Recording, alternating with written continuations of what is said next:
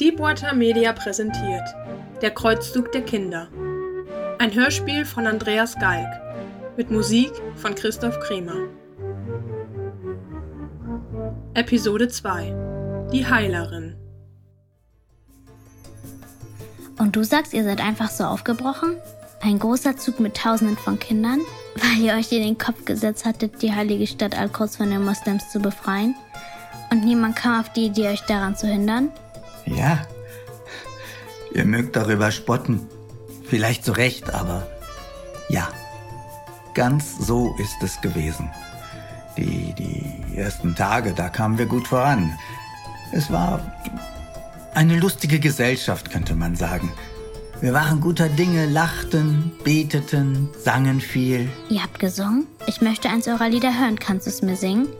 Ich. Es ist so lange her, ich, ich, ich, ich, ich entsinne mich nicht. Ich verlange danach. Lieder sind der Schlüssel zur Seele, sagt der Amir. Und der Amir ist ein weiser Mann. Also verlange ich, dass du mir eins eurer Lieder vorträgst. Ach, Herrin. Es fällt mir schwer, mich der Worte zu entsinnen. Ich. Ich weiß wirklich nicht mehr genau, wie. Ich weiß es noch. Ich werde euch eines singen. Du? Wenn ihr erlaubt. Also gut, warum nicht du? Wovon handelt das Lied? Es erzählt uns die Geschichte unseres Herrn Jesus Christus. Davon, dass er alles Leid auf sich nahm, um uns zu erretten. Also gut, von mir aus, lass es mich hören, dein Lied. Christ ist erstanden von der Martha alle, des sollen wir alle froh sein. Christ will unser Trost sein, Kyrie leis. Wär er nicht erstanden, wär die Welt vergangen, Seit dass er erstanden ist, loben wir den Vater Jesu Christ, Kyrie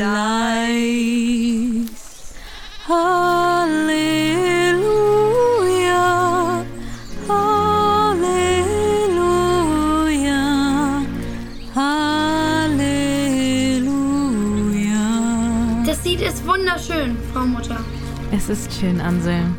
Doch bin ich nicht deine Mutter. Nenn mich nicht so, wenn du weiter an meine Seite gehen willst. Verzeiht. Sagt, habt ihr auch selbst Kinder? Nein, junger Herr, dazu kam es bislang nicht. Aber warum nicht? Ihr wäret eine so gute Mutter.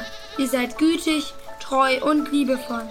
Und habt eine wunderschöne Stimme, wenn ihr singt. Ich traue meinen Ohren nicht. Wollt ihr mir etwa den Hof machen, junger Herr? Haha, nein, das, das geht nicht. Ihr seid mir zu alt. Zu alt? Also, Komplimente gefallen mir deutlich besser aus deinem Munde, Anselm. Sage einer Frau nie, dass sie zu alt sei, nicht einmal einer Reisigfrau. Verzeiht, ich wollte euch nicht kränken. Sei unbesorgt, kleiner Mann. Ich habe nur einen Scherz gemacht. Wenn die Zeit gekommen ist, wird sich auch ein Vater für meine Kinder gefunden haben. Ihr sprecht über die heilige Ehe, wie ich höre. Genau das richtige Thema zwischen einer jungen Frau und einem so stattlichen Edelmann. Wie heißt du, Junge? Ich bin Anselm, Vater. Und wie alt bist du? An Ostern bin ich zehn geworden, Vater. So, so. Zehn schon. Respekt. Dann bist du ja praktisch schon ein Mann. Ihr verspottet mich, Vater. Keineswegs, mein Sohn. Sonne und Mond wandern schnell, und kaum ist ein Tag zur Neige gegangen, ist aus dem Kind ein Mann geworden. Sag, Anselm, willst du nicht mal Ausschau halten nach Kindern in deinem Alter? Du hängst Frau Clara nun schon fast einen ganzen Tagesmarsch am Rockzipfel, so dass man wirklich denken könnte, du willst ihr den Hof machen. Das will ich ganz bestimmt nicht, Vater.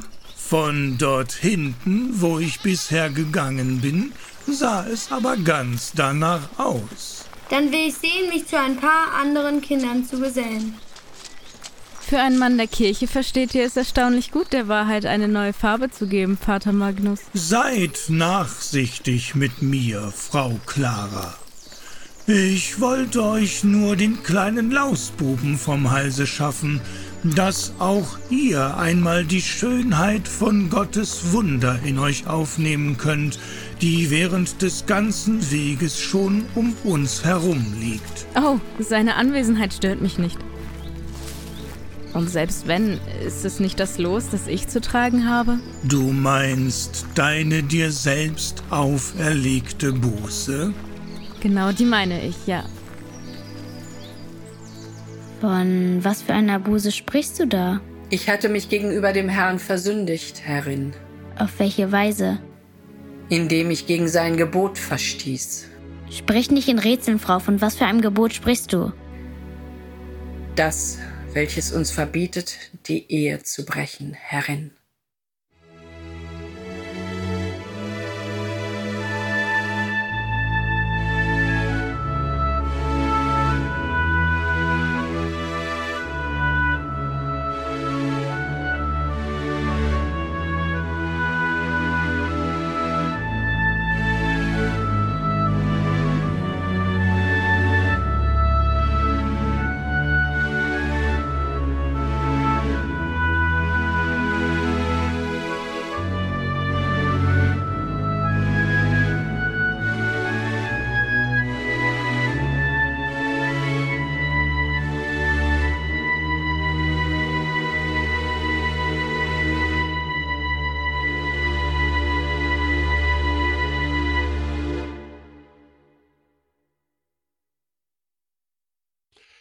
Für eine ganze Weile wanderten wir immer entlang des Flusses in Richtung Süden. Anfangs nahmen uns die Menschen freundlich, ja herzlich auf, sobald sie uns erspähten. Nikolas Vorhersage, seine Prophezeiung, wenn man so will, schien sich tatsächlich zu bewahrheiten. Gott lässt uns nicht im Stich. Alle Zeichen deuteten darauf hin. Weder wurden wir von Unwettern heimgesucht, noch gab es Zwietracht unter uns Kindern, noch mussten wir Hungersleiden. Wann immer wir einen Hof oder ein Stiftsgebäude passierten, wurden wir beschenkt. Es gab Milch, Mehl, Butter, Käse, manches Mal gar eine lebendige kleine Ziege oder ein Schwein, welche wir dann vor uns hertrieben und mit denen wir spielten, als seien sie unsere Spielkameraden. Sogar Namen habe ich den Tieren gegeben. So unschuldige, lebensfrohe Wesen waren das. Einmal kam dieser kleine Junge zu mir. Wie hieß er noch? Ansgar? Nein, Anselm, das war sein Name. Normalerweise hing er immer Mutter Clara am Rockzipfel, aber an diesem Tag sprang er zwischen den wandernden Kindern hin und her, bis er schließlich neben mir herging. Eine ganze Weile schaute er mir dabei zu, wie ich ein kleines Ferkel, das ich Agnes getauft hatte, mit einem Stöckchen antrieb. Ständig blieb sie stehen und wühlte in der Erde herum, und ich hatte alle Hände voll zu tun, sie in Bewegung zu halten. Na, macht das eigentlich Spaß? Was macht Spaß?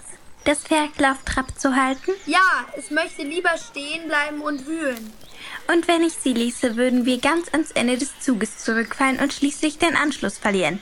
Nein, danke. Ich habe gehört, dass du es Agnes nennst.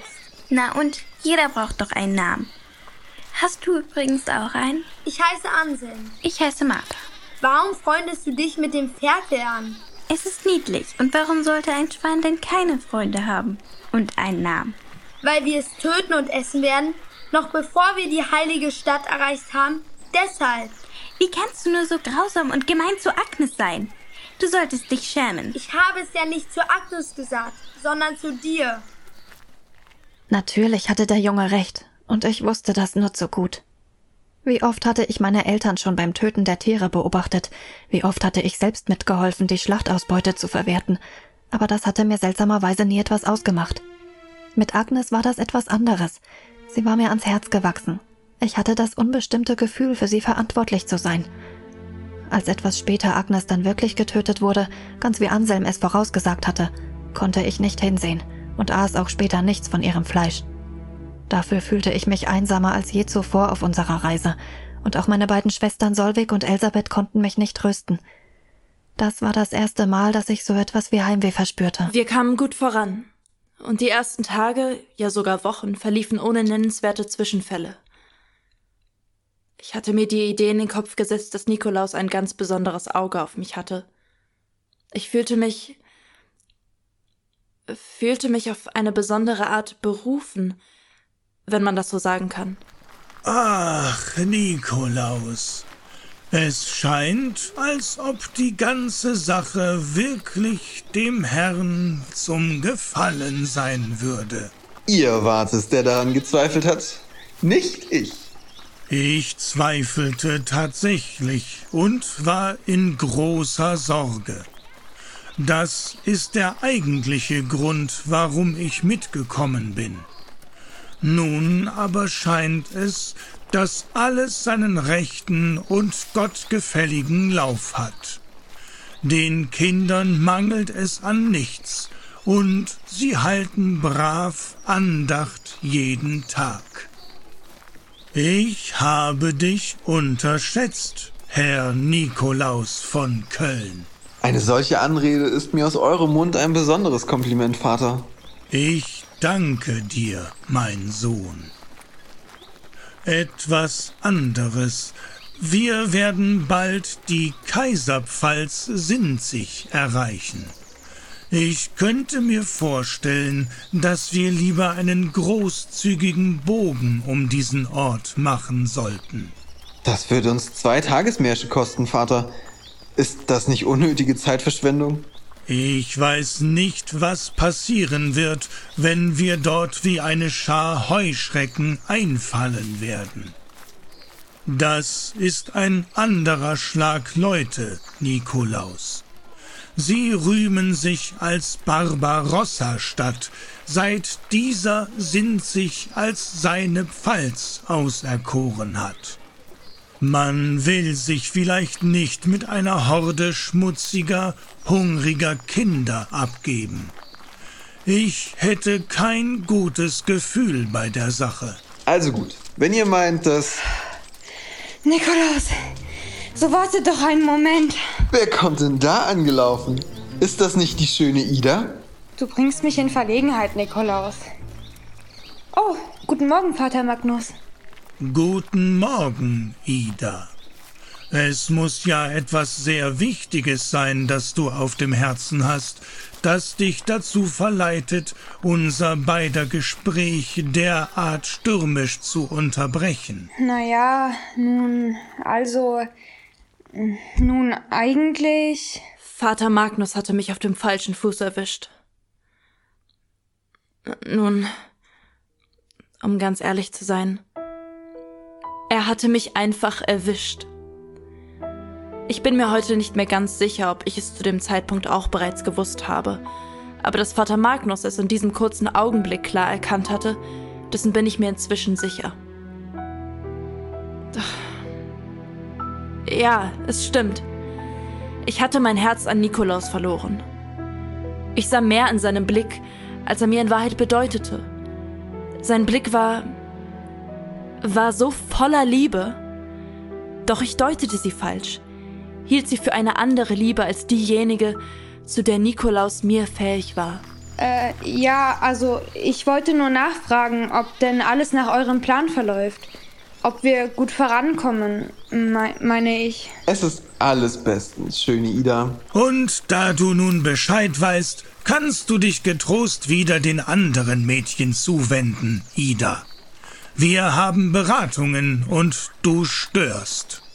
Ist ja schon gut, ich gehe ja schon. Warum denn so bärbeißig, Vater Magnus? Sitzt euch denn plötzlich ein Laus im Fell? Was deine Augen sehen, muss dein Mund nicht unbedingt aussprechen, mein junger Freund. Die schöne Ida wird eines Tages einen ebenso schönen Jüngling finden. Deins ist jetzt ein anderes Geschäft. Aber. Aus dem Weg, mach Platz! Mach doch Platz! Steht nur dort. Da kommt Clara. Sie und eins der Mädchen bringen ein weiteres heran. Das Kind scheint verletzt zu sein. Schau, sie blutet. Aus dem Weg. Tretet beiseite. So geht doch beiseite, Kinder. Was ist mit dem Mädchen, Clara? Ich bin in eine herausstehende Wurzel oder ein Dorn getreten. Ein Dorn war's. Au. Ich hab's gesehen. Das sieht nicht gut aus. Mein Fuß, es tut so weh. Ich hab noch gerufen, aber da war's schon passiert. Der Holzdorn steckt noch in der Fußsohle. Wir müssen den Dorn entfernen und dann ihren Fuß verbinden. So kann sie unmöglich weitergehen. Nein, bitte. Ich will nicht zurückbleiben müssen. Wir legen sie zunächst auf den Wagen und werden sie bis Sinzig ziehen. Die Sachen vom Wagen sollen auf die etwas größeren Kinder aufgeteilt werden. Sie mögen sie so lange tragen. Bis Sinzig? Aber Nikolaus, hatten wir nicht eben gesagt, dass... Ich lauf gleich los und kümmere mich darum. Und wenn wir dann Sinzig erreicht haben, was geschieht dann mit ihr? Dort sehen wir weiter. Möglicherweise werden wir dort einen Bader finden, der sich um ihren Fuß kümmert. Möglicherweise werden wir das.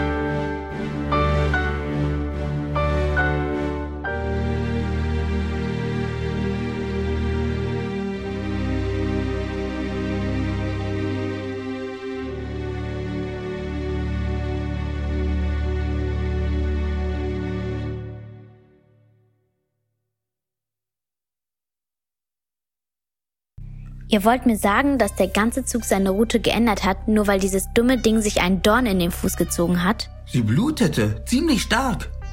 Es war wirklich schlimm. Die beiden Männer haben wegen einem einzigen Kind, noch dazu einem Mädchen, ihre kompletten Pläne verworfen? So, wie, wie ich das weiß. Ja, Herrin. Es war ein Gebot der Stunde. Das Mädchen konnte nicht mehr alleine weitergehen. Und ohne einen Bader wären sie verloren gewesen. Nun, dann wäre sie verloren gewesen. Wenn wir sie zurückgelassen hätten, dann, dann... Dann hätten wir gegen die Gebote des Herrn verstoßen. Ah ja, ich vergaß, euer Herr, das ist ja der Gott der Armen und Kranken, der Gott der verwundeten kleinen Mädchen. Wenn ihr das sagt. Er ist der Gott der Armen und der Kranken. Alle Menschen gehören zu ihm. Und doch habt ihr alles getan, um zu verhindern, dass einer seiner Töchter zu ihm gelangt. Ich verstehe euch Christenmenschen nicht. Ihr predigt Gott Gehorsam, wo ihr nur könnt, aber bei jeder kleinen Gelegenheit handelt ihr dagegen. Ist das nicht so? Vielleicht habt ihr damit sogar recht, Herrin. Natürlich habe ich recht.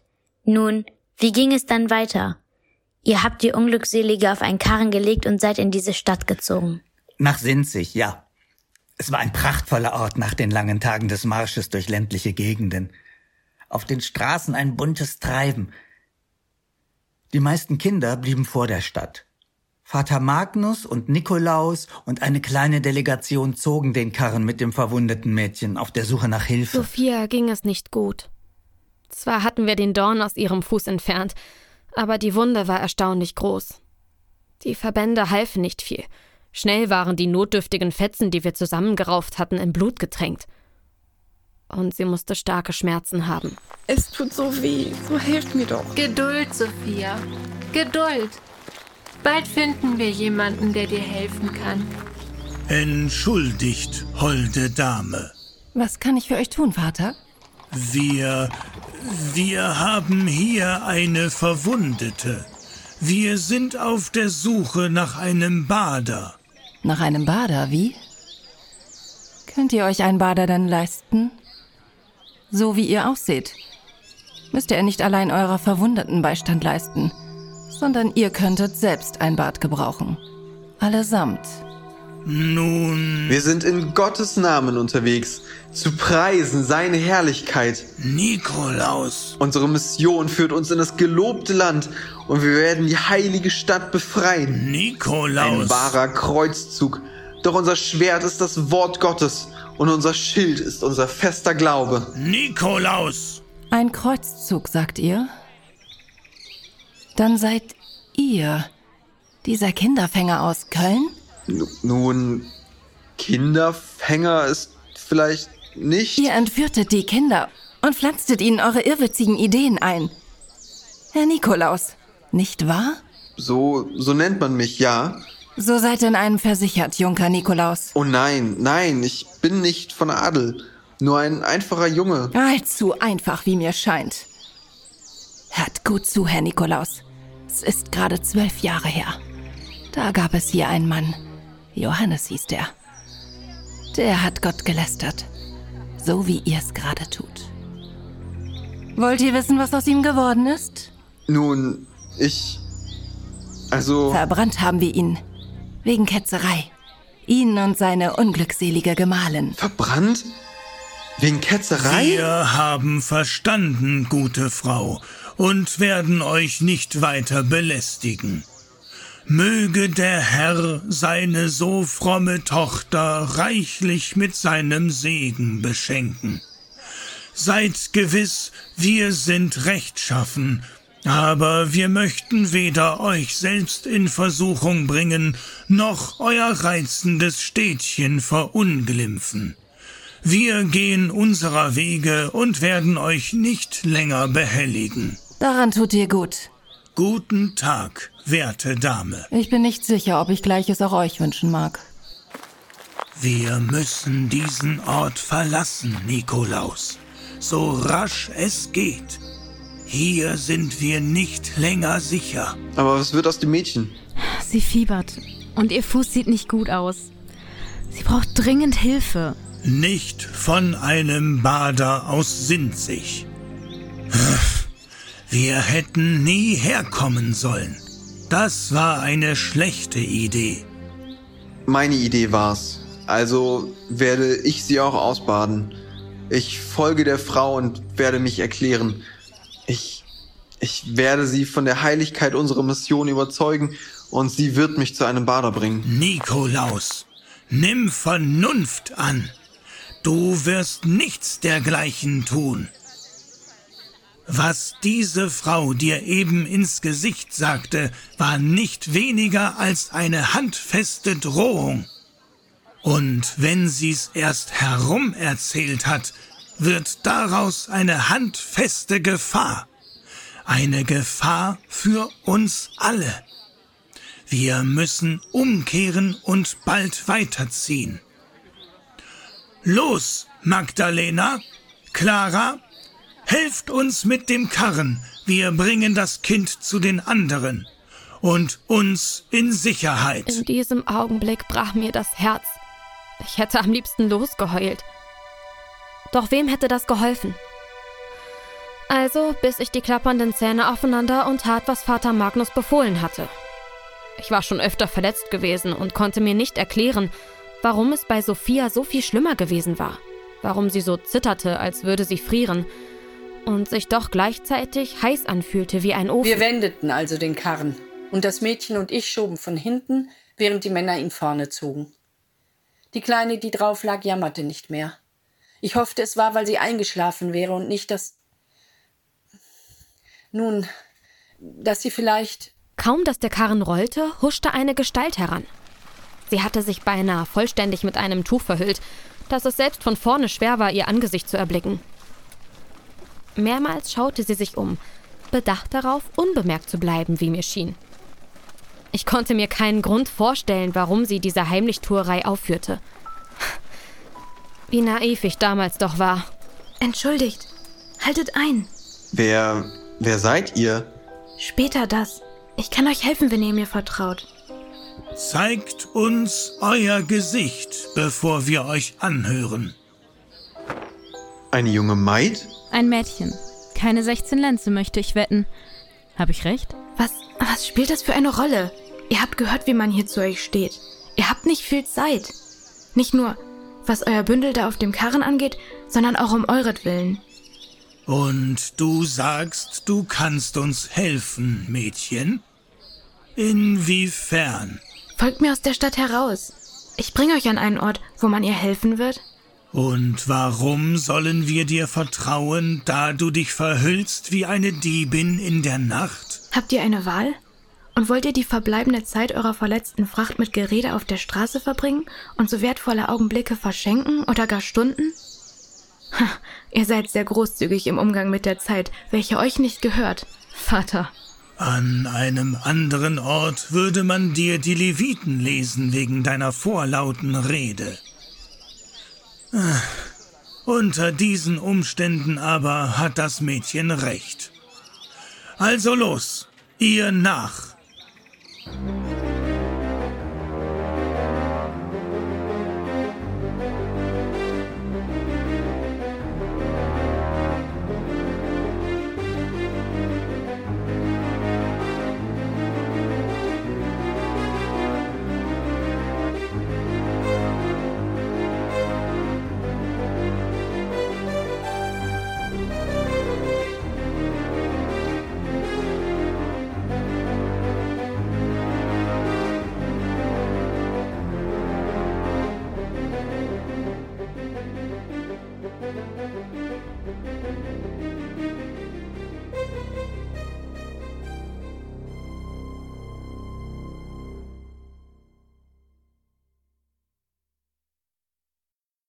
Das verschleierte Mädchen führte uns durch ein paar Gassen, steil und teilweise so eng, dass wir kaum den Karren hindurch bekamen. Sie gemahnte uns zur Eile, und um ehrlich zu sein, wurde mir in der Zwischenzeit Angst und Bang. Nicht nur, weil ich mich um Sophia sorgte, sondern besonders deswegen, weil eine Art unbestimmter, dunkler Bedrohung über uns zu schweben schien. Bald verließen wir die Stadt und es ging auf einen Feldweg, der alsbald in einen kleinen Wald mündete. In Gedanken versuchte ich mir auszumalen, wie wir von hier aus später zu den anderen Kindern zurückkehren könnten, ohne wieder durch diese gottlose Stadt zu müssen. Oder waren es doch in Wirklichkeit wir, die man gottlos nennen musste? Jedenfalls betete ich zum Herrn, dass er uns aus dieser Lage befreien mochte. Immer tiefer ging es in den Wald hinein. Immer unwegsamer wurde der Pfad. Es war ein stattlicher Wurzelstrang, der quer über den Weg verlief. Die Männer vorne am Wagen mussten ihn gesehen haben und hatten wahrscheinlich gedacht, mit genügend Schwung würden wir es schon schaffen. Denn wir spürten hinten, wie der Karren kurzzeitig Fahrt aufnahm und sich verschnellerte. Und dann hörte ich ein lautes Ächzen von Holz, gefolgt von einem gequälten Aufschrei der bedauernswerten Sophia. Mein Bein tut so weh. Was geschieht nur? Halt durch, Sophia. Was ist? Wieso geht es nicht weiter? Die Achse des Karrens ist gebrochen. Es hat keinen Zweck. Den bewegen wir keinen Zoll mehr. Vater unser, der du bist im Himmel, geheiligt werde dein Name, dein Reich komme, dein Wille geschehe, wie im Himmel. Kommt so auf rasch Erden. weiter. Es ist Unser nicht mehr weit. Brot gib uns heute und Tragt uns sie. unsere Schuld. Tragt sie für den Rest der Strecke. Lass den Karren zurück. Nun denn. Sei bitte vorsichtig, Vater. Es tut so weh. Gleich ist's geschafft, Sophia. Halt durch. Alles wird gut. Alles wird gut. Kommt jetzt und sorgt dafür, dass ihr nicht so einen Lärm macht. Macht, dass es aufhört. Bitte. Clara, sie muss leiser sein.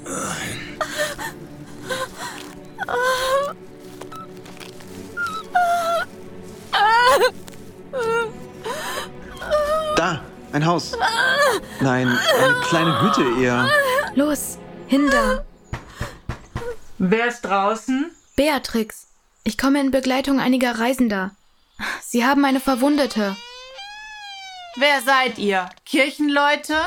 Wir, wir sind Reisende auf dem Weg nach, nach... Äh, Speyer. Wir reisen nach Speyer, werte Dame. Sieht nicht gut aus, die Verletzung. Ihr müsst mir keine Märchen auftischen, keine Lügen, keine Sagen und Legenden. Legt sie mir auf die Pritsche dort. Nein, wartet, gleich auf den Tisch da.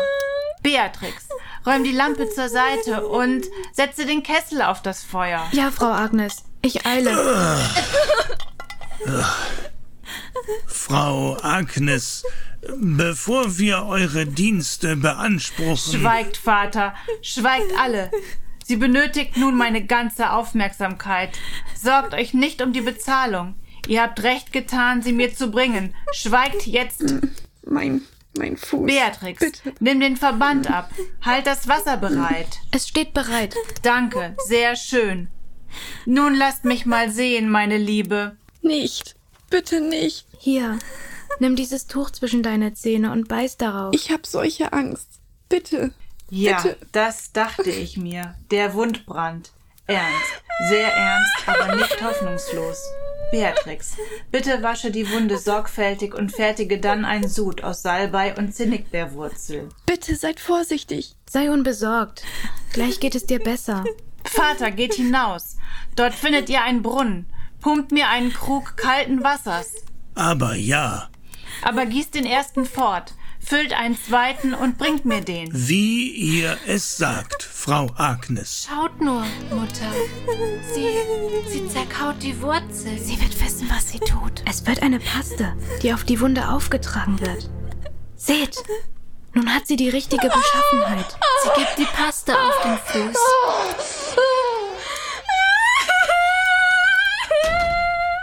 Hier kommt das Wasser, nachdem ihr mich schicktet.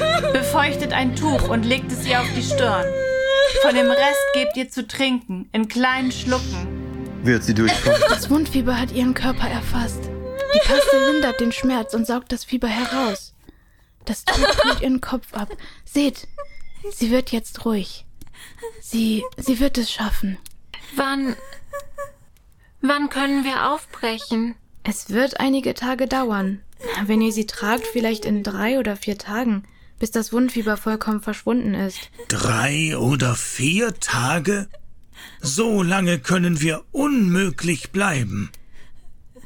Wir danken für eure Hilfe, aber nun werde ich Sophia schultern und wir machen uns wieder auf den Weg. Ihr seid freie Leute und mögt gehen, wohin es euch zieht, und sei es in die heilige Stadt. Wo, woher wisst Aber ihr? Sophia bleibt hier. Sie ist zu schwach und das Wundfieber wird zurückkehren, wenn ihr sie mitnehmt. Nein, ich will nicht hier bleiben. Ich muss Du doch... musst gesund werden. Zu gehen wäre dein sicherer Tod. Hier zu bleiben wird deine Rettung sein. Überlasse die Rettung der Welt anderen. So sei es denn. Wir können nicht warten. Nein. Wir müssen weiterziehen. Du hast recht, mein Sohn. Es geht nicht anders. Was sind wir euch schuldig? Wie ich bereits sagte, ihr schuldet mir nichts. Wenn ihr Bingen erreicht, besucht das Benediktinerinnenkloster am Rupertsberg. Erweist der Äbtissin Hildegard die Ehre eures Besuchs. Sollen wir sie von euch grüßen? Sprecht ein Gebet an ihrer Grabstätte. Und nun lebt wohl. Gott sei euch gnädig. Wir müssen uns doch von Sophia verabschieden. Nein, sie ruht jetzt. Lasst sie schlafen. Sie wird wieder gesund werden und sie ist in guten Händen. Geht jetzt. Wir verließen die Hütte im Wald und ich dachte an jenem Tag, ich würde Sophia meinen Lebtag nicht mehr wiedersehen. Ich kannte sie, seit ich denken kann. Kaum ein Tag war bis dahin in meinem Leben vergangen, da ich nicht mit ihr zusammen gewesen war. Der Abschied schmerzte mich. Wir blickten nicht zurück. Keiner von uns. Auch den Karren würdigten wir keines weiteren Blickes. Zum ersten Mal wurde, wie ich glaube, auch Nikolaus bewusst, dass unsere Reise beschwerlicher war, als er es sich ausgemalt hatte. Wir waren noch so fern von unserem Ziel, und schon gab es erste Anlässe, unsere Hoffnung schwinden zu lassen.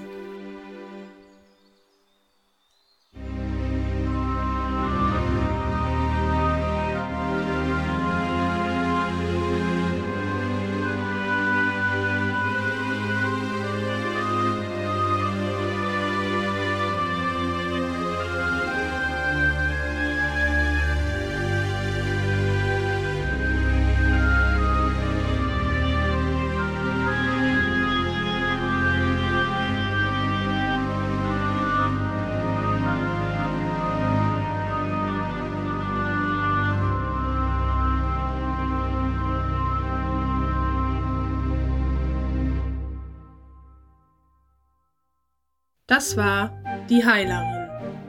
Aus der Reihe Der Kreuzzug der Kinder von Andreas Galk. Eine Deepwater Audioproduktion aus dem Jahr 2023.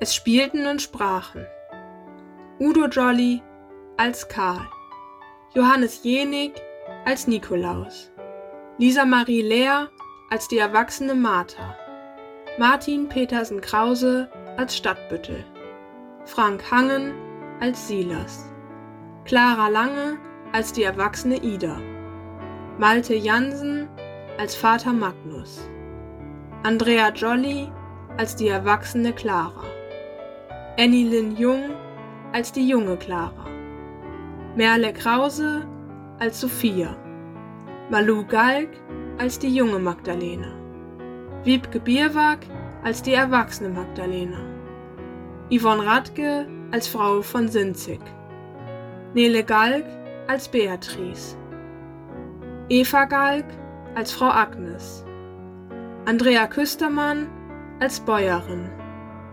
Britta Noras als Adelheid, Sabine Heeresbach als Frau von Piacenza, Albrecht Hoffmann als Hugo der Eiserne und Andreas Galk als Bauer. Die Rollen der Kinder sprachen Lucia Gürster als Zollweg, Emily Sichwart als Katharina, Leni als das Mädchen Martha, Henrike als Elisabeth, Linda als das Mädchen Ida, Iman als Amira, Oskar als Anselm, Rebecca als Maria und Helene als Helene. Musikalische und technische Gesamtleitung Christoph Kremer. Buch und Regie Andreas Galk. Ansagen Nele Marit Dirken.